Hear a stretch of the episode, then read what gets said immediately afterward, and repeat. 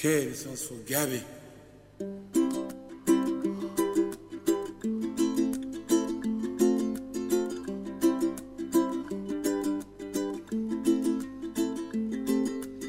íntimament, amb Maria López.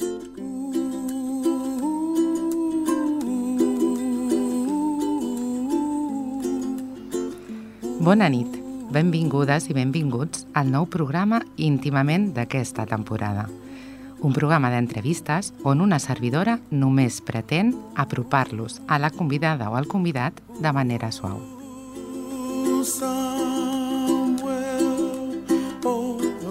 Avui tenim amb nosaltres Agustí Carmona, un viatger de moto.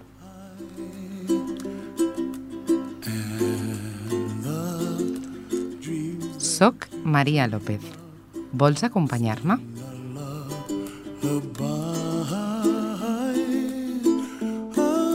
Comença íntimament.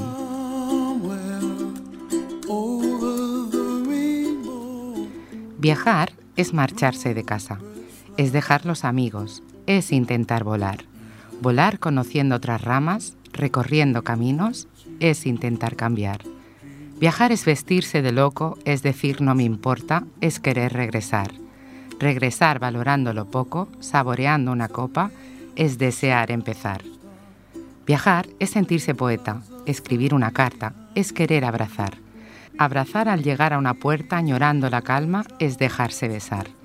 Viajar es volverse mundano, es conocer otra gente, es volver a empezar. Empezar extendiendo la mano, aprendiendo del fuerte, es sentir soledad.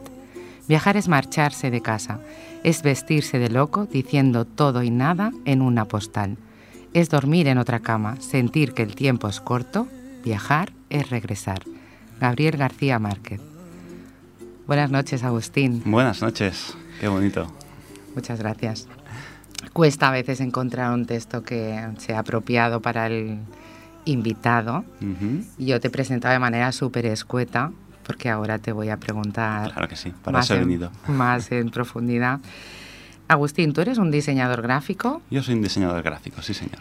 Que un día, bueno, y aparte eres danzaira Sí. de, de gitanas, de una asociación de Bailo, aquí. bailo con la entidad cultural del baile de gitanas aquí en Ripollet. También eres gigante con... Soy, sí, portador de gigantes en, con, con la misma, casi con la misma, en el mismo ciudad, vaya, en la misma ciudad, sí. Y un día eh, te lías la manta a la cabeza y empiezas a recorrer el mundo solo con tu moto. Bueno, eso tampoco es eh, hoy estoy aquí sentado, mañana me voy a China en moto, no. Ah, es una cuestión más de un proceso. Poco a poco vas averiguando que no hay una frontera física, que las fronteras nos las hemos puesto los humanos. Un día atraviesas la- tu primera frontera, que bueno, para cualquiera que viva en esto, en esto, donde vivimos nosotros más o menos puede ser Andorra o Francia. Mm, descubres que esa frontera es solo un paso, de, un- de estar a un lado a estar al otro solo es un paso. Al cabo de un tiempo haces un otro paso más allá, descubres eh, Suiza, Italia, puedes descubrir Marruecos si vas hacia el sur. Y poco a poco esa frontera se va diluyendo, va dejando de existir una frontera o va dejando de existir uh, lo que es eh, hoy estoy aquí, mañana allí, que no es así, sino que es un proceso, para encontrarte eh, delante de, de- de que el mundo es redondo y que, como decía Gabriel García Márquez, viajar es regresar. Hacia donde vayas del mundo, estás empezando tu vuelta. Qué bonito, qué bonito. ¿Tú te consideras un vueltamundista? Me gustaría, ¿Te gustaría? me gustaría. Porque como tú has dicho, viajar para ti es un proceso Sí. en el cual te introduces. Pero ¿qué es para ti viajar realmente? Viajar, ah, hay- ha habido muchas etapas. En, el tema de los viajes ha habido muchas etapas. En un principio, eh, todo viajero empieza casi que siendo un turista. Vas a visitar los sitios que todo el mundo visita y con el tiempo vas pidiendo más. Eh, te parece un poco artificial, hay cosas que empiezan a parecer artificiales. Hay cosas que buscas, a lo mejor un contacto más con la gente del país o con el tipo de comida o con directamente con sitios que realmente la gente del país va a visitar, no, no solo lo que sale en las agencias de viaje. Mm, hay un turismo interior, por ejemplo, aquí en España, eh, voy a poner ejemplos que seguramente todo el mundo conozca, pero Montserrat, eh, por poner un ejemplo, la montaña de Montserrat es un sitio de turismo muy catalán o muy español, pero no es un sitio quizá de turismo tan internacional, es muy nuestro. Si alguien de aquí recomendara un sitio para ir a visitar, seguramente recomendaría ir a Montserrat. Pero desde fuera, ir a conocer Montserrat desde Barcelona a lo mejor cuesta más de encontrar. Es decir, que hablando con la gente puedes llegar a encontrar en ciertos países eh, cosas como más auténticas, más suyas. Y eso para mí ahora es casi que lo que más estoy buscando, cosas más mm, lo que visita la gente, no lo que visita el turista. Eso te iba a preguntar, eh, ¿qué objetivo buscas tú cuando yo he dicho te lías la manta a la cabeza? Quizás no la manta, pero sí que todo lo que te quepa en una moto. Sí, que no es mucho. Que no es mucho. y te vas un mes. O más. O más, por ejemplo, este año a Mongolia. Ah, busco conocer, busco conocer, conocer gente, conocer eh, paisajes. Me encanta ver paisajes cómo se van diluyendo por los retrovisores, eh, cómo van viniendo hacia mí y después los voy dejando detrás. Me encanta esa sensación busco conocer tipos de comida distintos a los que podemos encontrar aquí. Aquí me encanta la comida mediterránea, no nos equivoquemos. Soy un fan de la comida mediterránea, pero para valorarla hay que saber, eh, hay que haber probado otras comidas. Y es cierto que la comida mediterránea es muy buena, pero hay verdaderos manjares en todo el mundo. Nadie se muere de hambre, por ejemplo, el, turismo culinario es un... Hay, hay gente muy dedicada al turismo culinario no solo a ver museos o iglesias. Hay gente que viaja para conocer gente. Yo viajo un poco por todo. Viajo un poco para mi crecimiento personal, viajo para conocer gente, viajo para descubrir eh, sabores nuevos, imágenes nuevas, mm, paisajes nuevos. Las nubes sobre las estepas mongolas son muy distintas a las que podemos encontrar aquí, por ejemplo. Dice lo de las nubes porque soy una apasionada de los cielos, lo sabe. Tú te defines a ti mismo, en, porque después hablaremos, tienes un blog, eh, tienes Instagram, tienes canal de YouTube donde tú plasmas todas las eh, sensaciones y imágenes que vas viendo. ¿no? Mis vivencias, intento al menos expresarlas un poco por ahí. Te defines como fotorider. Sí, bueno, es un término así medio inventado. no sé si significa algo, para mí sí, porque sí que voy en moto, pero siempre llevo la cámara a cuestas. Esto es algo que siempre me ha gustado la fotografía. Y bueno, de hecho ya lo has comentado al principio, yo soy diseñador gráfico y la imagen forma parte de mi trabajo, forma parte de mi, de mi día a día. Ir con la cámara para mí es em, casi que lo normal ir con la cámara y buscar detalles, buscar paisajes, buscar gente. Básicamente es eso, buscar imágenes. Buscar imágenes para mí es, parte del viaje. Voy en moto y por lo tanto soy un fotógrafo en moto, fotorider. Eh, lo he anglicizado, no sé, ahora no me sale la palabra. Lo he americanizado. Sí, te iba a decir porque a mí tampoco me sale. vale, y mm, este año has decidido ir a Mongolia porque inicialmente me comentaste que querías ir a la India. Este año ha sido un poco un año, un poco un año anus horribilis, porque al final tampoco he podido hacer Mongolia. ¿No has podido hacer Mongolia? No he podido hacer Mongolia, quería hacer Kazajstán y Mongolia. Y diez días antes de partir me robaron la moto. Es verdad. Y eso me dio al traste con toda la excursión que tenía prevista, con todos los planes, todos, bueno, toda la ruta que tenía prevista.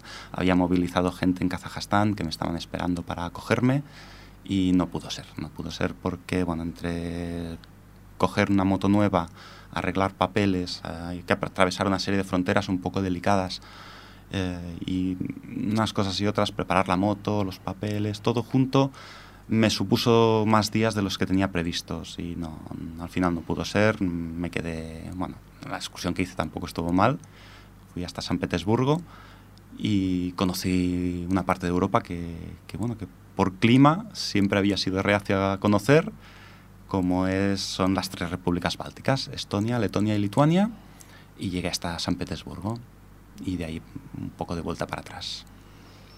¿Y cómo eh, durante el año tú llevas tu vida, por decir de alguna manera, socialmente estipulada como los demás? Normal, llamémosla normal. Sí, llamémosla normal.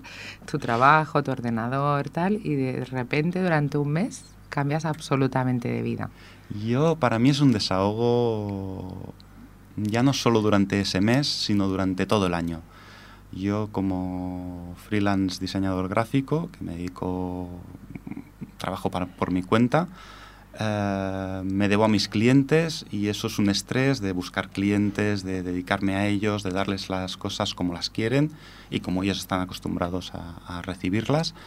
Y llegar a casa del despacho con la cabeza atorada de colores, medidas y tamaños y formas y pensar en algo distinto, como puede ser planear un viaje, para mí es una vía de escape una vía de escape. Es como soñar despierto. Sí, hay quien necesita ir al gimnasio, hay quien se va a ver una película al cine, eh, hay quien se va a la discoteca. Yo me vuelvo a sentar detrás del ordenador y empiezo a soñar. Empiezo a soñar con los paisajes que me voy a encontrar, con las aventuras que voy a vivir o con las experiencias que voy a, asimilar en mi siguiente viaje.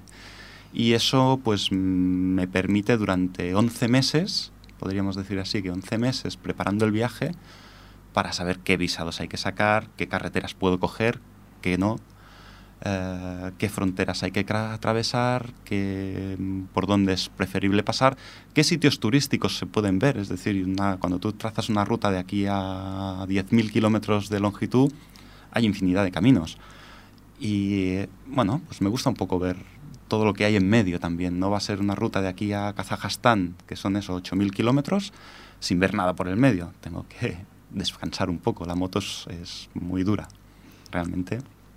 Entrando más en detalle, ¿cómo planificas logísticamente todo ese viaje, aparte de qué sitios visitar y tal? Todo el tema logístico, dónde voy a comer, dónde voy a dormir. Pues. ¿O vas improvisando? de lo que menos planifico. Esa es de las cosas que menos planifico. Si planifico alguna cosa, suele ser al principio. Ten en cuenta que cuando viajas en moto, ah, un día de tormenta puede hacer que hagas 100, 200 o 300 kilómetros menos de los pensados. Es decir, yo el primer día puedo decir que haré 1000 kilómetros y me iré a dormir a Alemania. Eso porque voy fresco, es el primer día, voy cargado de energía, voy con mucha ilusión y me pongo en la autopista y me dejo llevar por los kilómetros. Pero el segundo día ya no sé cómo estará mi cuerpo, ya no sé el clima que me voy a encontrar, ya no sé... Ah, hay muchas variables como para ir planificando. Y a medida que el viaje va avanzando, esa planificación que yo pueda haber hecho se va a ver mm, completamente desfasada. Yo lo único que puedo planear son las rutas, la carretera por la que quiero o no quiero pasar y un poco preverlo todo. Frío, calor, lluvia, poca cosa más. es que... que... en una moto cabe muy poca cosa, Agustín. Sí, y todo, casi todo, lo, todo o casi todo lo que cabe tiene más de una utilidad. El saco de dormir no solo es saco de dormir, sino que la funda del saco también es mi almohada. Ahí dentro pongo la ropa. Los calcetines eh, son, no sé, eh, puedo guardar cosas dentro de los calcetines. Los limpios, los sucios, no. Tengo que pararme de vez en cuando a hacer colada, porque claro, no, no cabe todo. Como tú dices, no cabe todo y tengo que ir parándome cada tres, cuatro, cinco días, depende de cómo vaya el tema, a parar y un día hacer colada para volver a tener ropa limpia. ¿Por qué? Porque no cabe todo, precisamente por eso. He de llevar algo de comer. Como decías antes, la logística de las comidas es un poco complicado, pero hay restaurantes en todas partes. Mm, afortunadamente, yo hay una cosa que no me gusta decir, pero que hago. Eh, McDonald's está en toda Europa, por ejemplo, no hay problema por comer en Francia a las 3 de la tarde. Yo lo he hecho, he comido en Francia a las 3 de la tarde y eso que ellos suelen de comer sobre las 12 del mediodía. Y comer a las 3 de la tarde es factible. Siempre y cuando no tengas mucha, eh, muchos escrúpulos, digamos, porque hay sitios que a veces no te pararías a comer. Eso sí que. Claro, porque supongo que tampoco ni dormirás en hoteles de cuatro estrellas ni comerás en restaurantes. No, no sé cuánto puede valer unas vacaciones, volvamos al tema normales. No, no sé cuánto pueden valer unas vacaciones normales, hace muchos años que no, que no hago un mes de vacaciones normales, pero yo mm, casi todo mi presupuesto es gasolina y peajes. O sea, ¿tú planificas tu viaje en función a un presupuesto? No. Partimos de esa base, ¿no? No, porque yo sé que mi presupuesto va a ser bastante bajo. Puedo estar que hablando que mm, mi idea para ir a visitar Mongolia con todo, cuando hablo todo hablo de gasolina, peajes, comida, dormir, visados, todo, rondaba los 2.500 euros, un mes. Eh, no lo encuentro caro. Todo. Ya digo, sobre los 2.000 más 500 de, de por si acaso. ¿no? De- ostras, Sí, sí. he pinchado una rueda, esto no lo tengo yo previsto. Pues tengo que pagar que me arreglen la rueda, o que me cambien la cadena, o un cable del embrague. O simplemente hoy me apetece un homenaje y me voy a un hotel de 5 estrellas y hoy voy a dormir plano. Que también lo hago. También, al menos en cada viaje intento hacer un, un pequeño, hacerme un pequeño homenaje Porque cuando no duermes en un hotel de cinco estrellas, ¿dónde duermes? en uno de millones de estrellas. Ajá. Tienda de campaña, saco de dormir y, bueno, mm, salirte del camino. ¿No te da miedo? No. ¿Nunca te has encontrado con una situación embarazosa, al menos? Eh, durmiendo no. Situaciones embarazosas me las encuentro por todas partes, incluso trabajando. Pero mm, durmiendo no. No me he encontrado nunca más allá de algún animalito que está más perdido que yo y tiene más miedo que yo. Es lo máximo que, que te puedes encontrar, pero no. Incluso si te ve algún, algún algún agricultor intentando acampar en su sitio, como mucho te va a preguntar qué quieres, qué vas a hacer, qué estás haciendo, tal, y alguna vez te puede incluso invitar a su casa a dormir. Esto es más fuera de Europa que en Europa. ¿En qué te comunicas? Curiosidad. Me comunico con aquel que tiene ganas de entenderme. Pero eso pasa aquí, pasa allí y pasa en todo el mundo, ¿no? Es decir, yo no yo he tenido más problemas de comunicación en el pueblo de al lado que en, en- en Rusia este año, ¿no? Eh, chapurreo. Chapurreo inglés, catalán, castellano, eh, italiano y cuatro palabrejas de ruso que he aprendido ahora. Y poca cosa más. Con eso me hago entender. Más que, que comunicarme, me hago entender. Al fin y al cabo, mis necesidades son muy pocas. Yo poniendo gasolina, y si me paro en una gasolinera, poca cosa más voy a necesitar. Comiendo, y si me paro en un restaurante, ya lo tengo solucionado. Y durmiendo, con esas tres necesidades, comer, dormir y gasolina, mm, cualquiera es capaz de encontrarlas en el mundo. Quiere decir que tu relación con el entorno quizás es más con el entorno, pero menos con las personas. Con las personas es más de la que pueda parecer. Con las personas es más de la que pueda parecer porque, digamos, eh, esto lo noté, por ejemplo, mucho en Marruecos. Eh, me paré un momento en, Marrakech, en, la en plena plaza del FNA, que es una plaza con mucha actividad. Me paré a mirar. Y, mirando, mm, dije, ahora sé lo que siente un árabe eh, con su chilaba, sus, sus, sus mocasines y su gorrito en Plaza Cataluña. Eh, Soy el bicho raro. Cuando tú eres el bicho raro, eh, es muy fácil que alguien, sobre todo si vas solo, que alguien se te acerque y te pregunte. Y ese que se te acerquen y pregunten ya da pie a muchas cosas. Da pie a que cualquiera te pueda explicar un poco su vida para que tú le expliques un poco la suya. Y esa relación eh, es con la que aprendes mucho, mucho más que, que lo que puedas aprender, no sé, en un libro que te lo explique, te explique lo mismo, pero, mm, por ejemplo, estuve en Marruecos comiendo en casa de unos ah, tuaregs. Me quedé tirado en el desierto, me recogieron los tuaregs, me cargaron la moto en su furgoneta, me sacaron del desierto, me llevaron a su casa, me invitaron a, comer. Eh, no hablaban inglés, pero aún así mm, yo no hablo francés. Aún así nos entendimos, aún así pasamos como cinco o seis horas hablando, básicamente por las ganas de entendernos, por las ganas de que ellos querían saber cómo vivía yo, cómo es que viajaba solo, cómo es que viajaba en moto, y mis ganas de entender cómo es que ellos vivían en mitad del desierto sin, sin agua, por ejemplo. ¿Cómo puede vivir alguien sin agua? Yo no lo entiendo. Yo abro el grifo y tengo un vaso de agua. Allí no. Y esa eh, es una comunicación que existe. Existe la comunicación eh, sin palabras, sin diálogo. Y existe. Tú me habías comentado que además eh, estos viajes aparte tenían otro fin, que tú lo tienes ahí y no acaba de cuajar.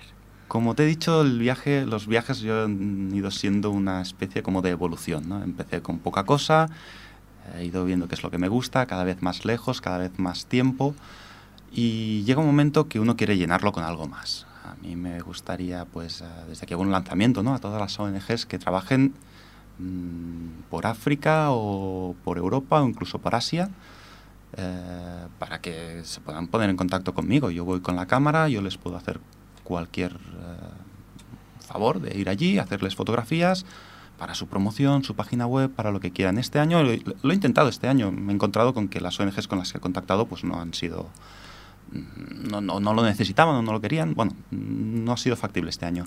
Pero desde aquí cualquier ONG que me contacte puede contar con mi cámara, con mi ojo, que yo me desplazo a donde sea para hacerles cuatro fotos. Y... Tu idea es visualizar, darle visibilidad a las ONGs Sí, de yo- aquellos países, por ejemplo aquí, a través de fotos. Exacto. Que ellos las puedan aprovechar para lo que necesiten, para su propia publi- para su propia promoción.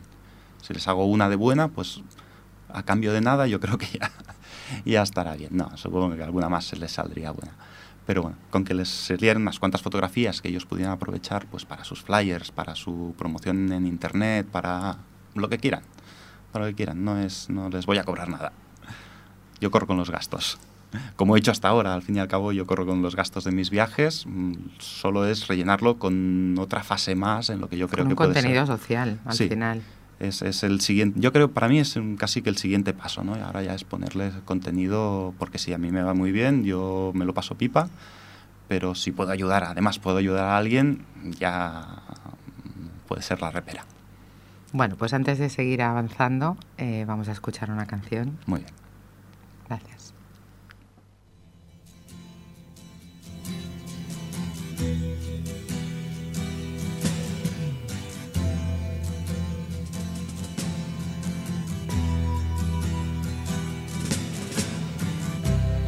Ground control to Major Tom. Ground control to Major Tom. Take your protein pills and put your helmet on.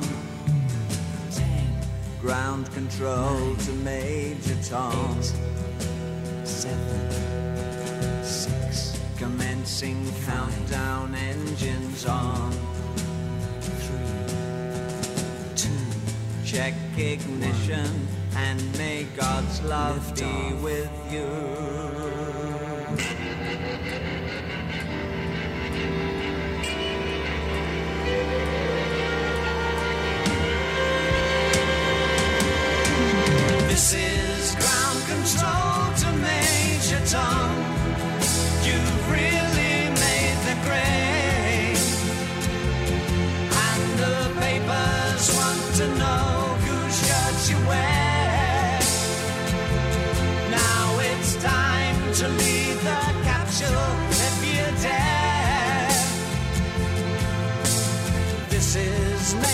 Major to ground control.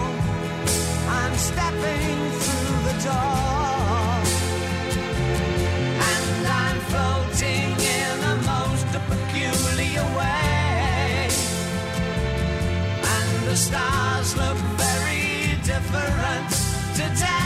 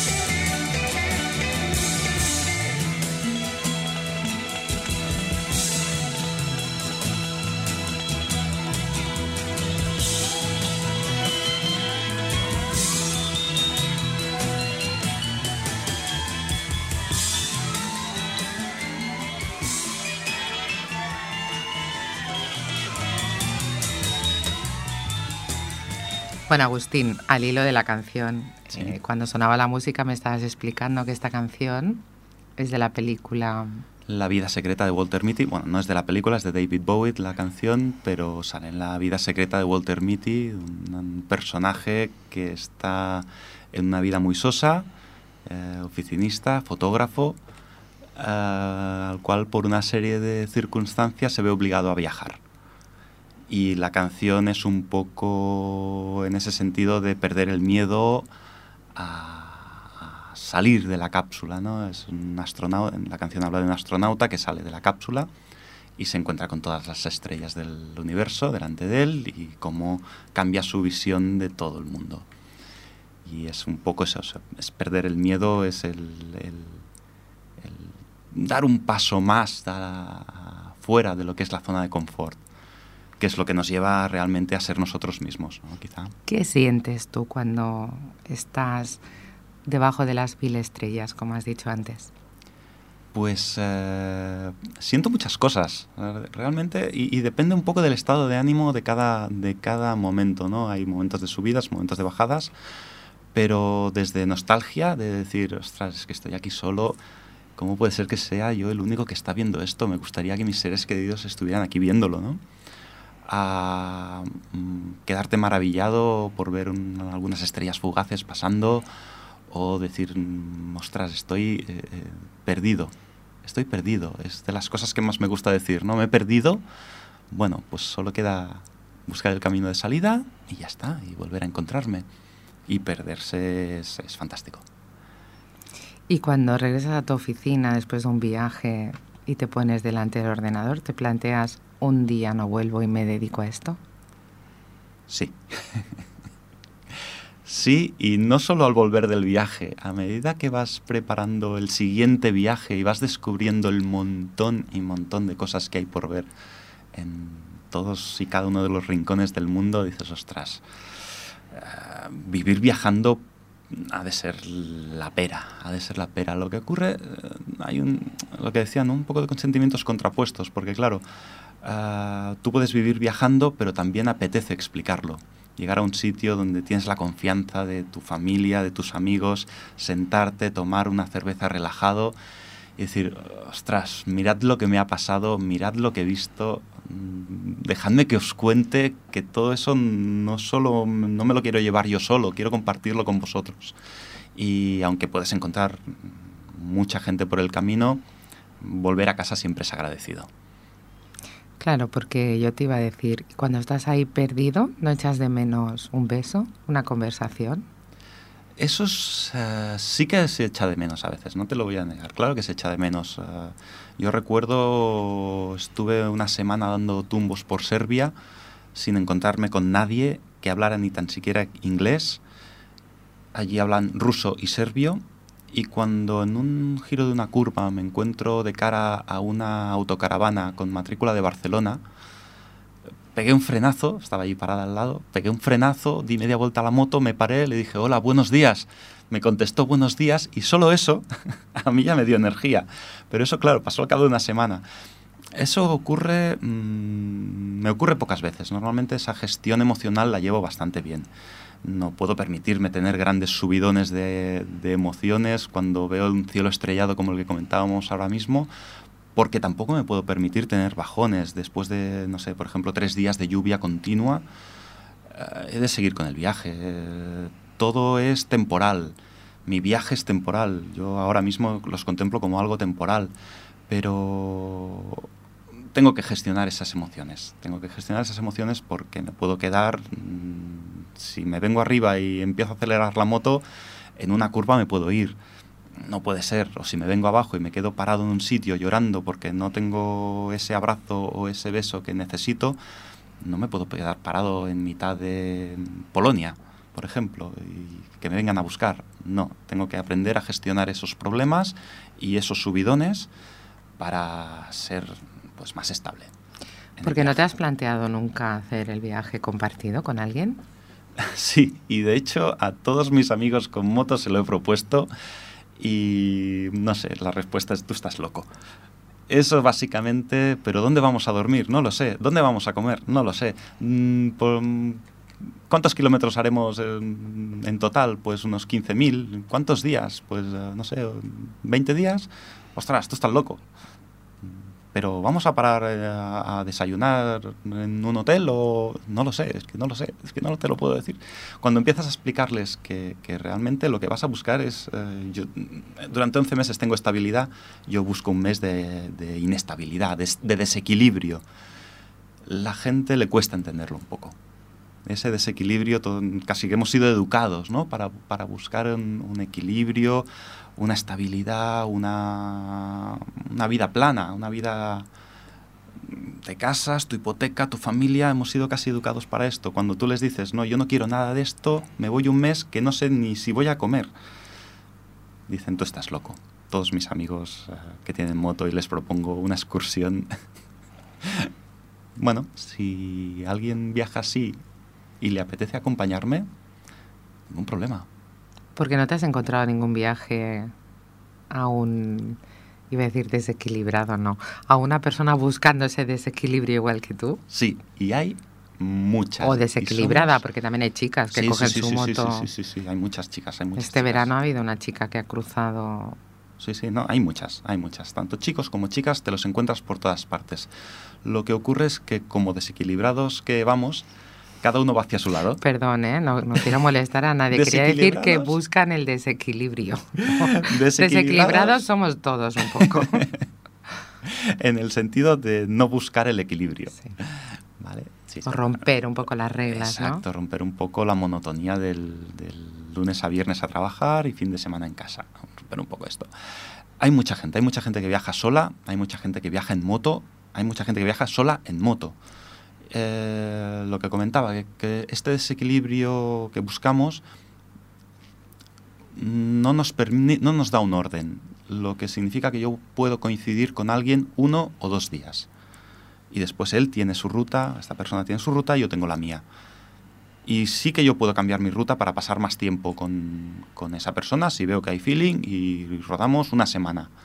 Pero como llevo un mes planificando mi viaje, hay 11 meses planificando mi viaje de un mes, uh, romperlo demasiado tampoco me apetece. Hay una serie de cosas, hay un, siempre hay un, uno, dos o tres objetivos en cada viaje que intento cumplir. En este viaje, por ejemplo, era ver uh, la colina de las Cruces, que está en Lituania, y San Petersburgo. Si alguien me propone a lo largo del viaje de, que lo acompañe durante unos días, yo lo puedo acompañar, pero esos dos destinos yo los voy a tener que cumplir porque forman parte de mi viaje. Y mientras podamos uh, serpentear uh, unos países juntos, pues lo haremos. Uh, llegará un momento que, igual que nos hemos encontrado, nos vamos a separar. No nos encontramos con abrazos, no nos vamos a separar peleados. Nos vamos a separar como buenos amigos y muy bien. Y se coincide muchas veces con mucha gente que viaja. Ya no solo en moto, sino también andando, en tren. Hay mucho, mucha gente solitaria. Solitaria en el sentido del viaje, que no solitaria de ermitaños que se hayan... Ya, pero tienes que ser un poco solitario. Yo no me veo un mes en moto sola. Y yo no me veo, yo no me, yo no me creo solitario, por ejemplo. Yo estoy rodeado de gente siempre. Y incluso me considero social, una persona social. A, la, a mí la humanidad me encanta, no, no, no huyo de la humanidad. Pero para encontrar ciertas cosas que yo busco en mí o conocerme un poco más, no sé, es que no sabría cómo expresártelo, ¿no? Eh, necesito estar solo. Y el otro día veía un vídeo que hay una que, que recomendaba precisamente estar solo porque no hay nada más aburrido que aburrirse de uno mismo. Eso es verdad. Que- Quiero decir, tiene que ser una experiencia brutal para hacer autoconocimiento, ¿no? Sí, sí, un poco de autoconocimiento, un poco de conocer tus límites, ponerte a prueba, es decir, cómo afrontas un problema. ¿Pierdes los nervios? ¿No pierdes los nervios? ¿Eres una persona que, fría que dices, no, no, voy a por la solución? ¿O eres una persona más temperamental que lo busca de otra manera? Mm, es un poco... Eso no, no te lleva a ser solitario. Es decir, viajar solo durante un mes, eh, los otros 11 estoy rodeado de gente. No soy un solitario. Al menos no me lo considero. Quizá desde fuera se me vea. No, no, porque a ver, estoy pensando que sin moto el camino de Santiago es algo que tiene un poco de paralelismo, ¿no? Ese fue mi primer viaje. En solitario, mi primer viaje en solitario fue el Camino de Santiago y mm, lo hice de todos menos solitario. Sí, fue pero hay todo- mucha gente que decide ir sola Sí, sí, y aunque se va encontrando personas en el camino, decide seguir sola. sí, sí, sí. Porque quieren hacer ese trabajo de introspección, ¿no? Y Ahí de- fue el primer sitio donde descubrí esto de que encuentras a gente en el camino y cuando deja de- dejáis de llevar el mismo ritmo, pues uno se queda atrás y el otro sigue y no pasa nada. Y no pasa nada. Pues la vida es un poco también eso, ¿no? Te vas encontrando gente en el camino que, bueno, pues que pueden seguir más o menos tiempo y que a lo mejor puedes llegar al final o las puedes dejar en un momento dado y no pasa nada. ¿Qué es lo que siempre te llevas a tus viajes y nunca usas? Uy. Siempre llevo la máquina de afeitar y pocas veces la uso. No diré nunca, pero muy pocas veces la uso. Hay, no diré yo que una manía en mí, pero sí un par de mm, costumbres. Una es la de no afeitarme, ¿no? no ya me- no me gusta mucho afeitarme entre semana y tal, pero por el trabajo, por la vida social y tal, pues intenta uno llevar un poco la imagen cuidada. Pero ya cuando viajas solo dices, mm, pues no me hace falta afeitarme, no me gusta, pues no lo hago. Esa es una de las ventajas de viajar solo, algo que no te guste, no lo haces. Y otra cosa que normalmente no hago durante los viajes es eh, limpiar la moto. Me gusta la moto sucia. Forma parte, eh, es como si dijéramos que el polvo del camino va formando parte de la moto. Y esa mosca que el primer día se ha estampado en la visera de la moto sigue ahí el día que llego. Ah, que lleve y no use, pues mm, en- yendo en moto casi que nada. Lo más cercano es eso, la máquina de afeitar. ¿Y nunca has tenido un percance, no sé, que hayas tenido que ir corriendo a un hospital, a un médico? Solo por aquí. Claro, porque ahora hay móvil, pero hace Sí, no, años... hace 20 años no había móvil. no había GPS, móvil. Nada. Sigo viajando, de hecho sigo viajando con plano en papel. Llevo el GPS, pero... Llevas mapas eh, llevo físicos. Sí, yo soy muy de mapa. Muy de mapa. Bueno, eh, ¿tú crees que viajarías así si tuvieras familia? Familia, quiero decir, hijos y tal. Entiendo que es- ver, entiendo que la familia le pudiera costar entender que yo viaje así. Lo entiendo. Yo es una parte de, de mi día a día que necesito, pero entiendo que, que en caso de tener familia ah, me tocaría renunciar. De hecho, cuando he tenido parejas o no he podido viajar por el motivo que sea, pues no, no he viajado un mes en, moto. Me he quedado en casa o he hecho las vacaciones que en ese momento tocaban. Pero a mí me cuesta, a mí me cuesta. Y lo que sí que hay, por ejemplo, hay una familia, ay, ahora no recuerdo, la página web creo que era Cuatro en la carretera, padre, madre y los dos niños, que viajan en autocaravana y llevan como 25 años y creo que el niño más grande tendrá 11, 12 años viajando. Es decir, que estos niños han nacido en Viajando. distintos países, han nacido viajando. Hay otra familia, por ejemplo, que sé que viaja en bicicleta con sus dos hijos y también llevan muchos años viajando. Una- un niño nació en Filipinas, el otro nació en Nicaragua, creo que era. Eh, en familia se puede viajar, sin presupuestos exageradamente altos. Otra cosa es cómo te ganes la vida viajando así, porque claro, eh, la, la infraestructura de mantener a cuatro personas no es la misma que de uno. Yo sí he tenido que dormir en una gasolinera porque llovía y eran las 11 de la noche y no tenía sitio, me ha dado igual dormir en una gasolinera. Ya con pareja o niños, a mí, a mí personalmente me costaría un poco más. Bueno, pues muchas gracias Agustín por esta entrevista que se nos ha hecho ligerísima, súper corta, Muchas gracias a ti. pero seguramente que a las personas que nos están escuchando les habrán dado más ganas de, de seguirte y de conocer más. Pues, Entonces les invitamos a que lean tu blog que es con la moto, dilos tú, Agust- no, agusticarmona.com. agustincarmona.com o que te busquen en Que el busquen YouTube, YouTube, que ahí irán viendo detalles de los viajes y de las experiencias que o voy en teniendo. Instagram, que también. En Instagram también. Agustín Carmona está por todas partes. Pues Agustín Carmona, muchísimas gracias por estar aquí esta noche Muchas i, a i moltes gràcies al meu tècnic Jordi Puy i a vostès per escoltar-nos. Com ja saben, a una servidora Maria López, el que més m'agradaria és que estiguessin amb mi al proper íntimament. Els hi espero. Bona nit. Tonight I'm gonna have myself a real good time.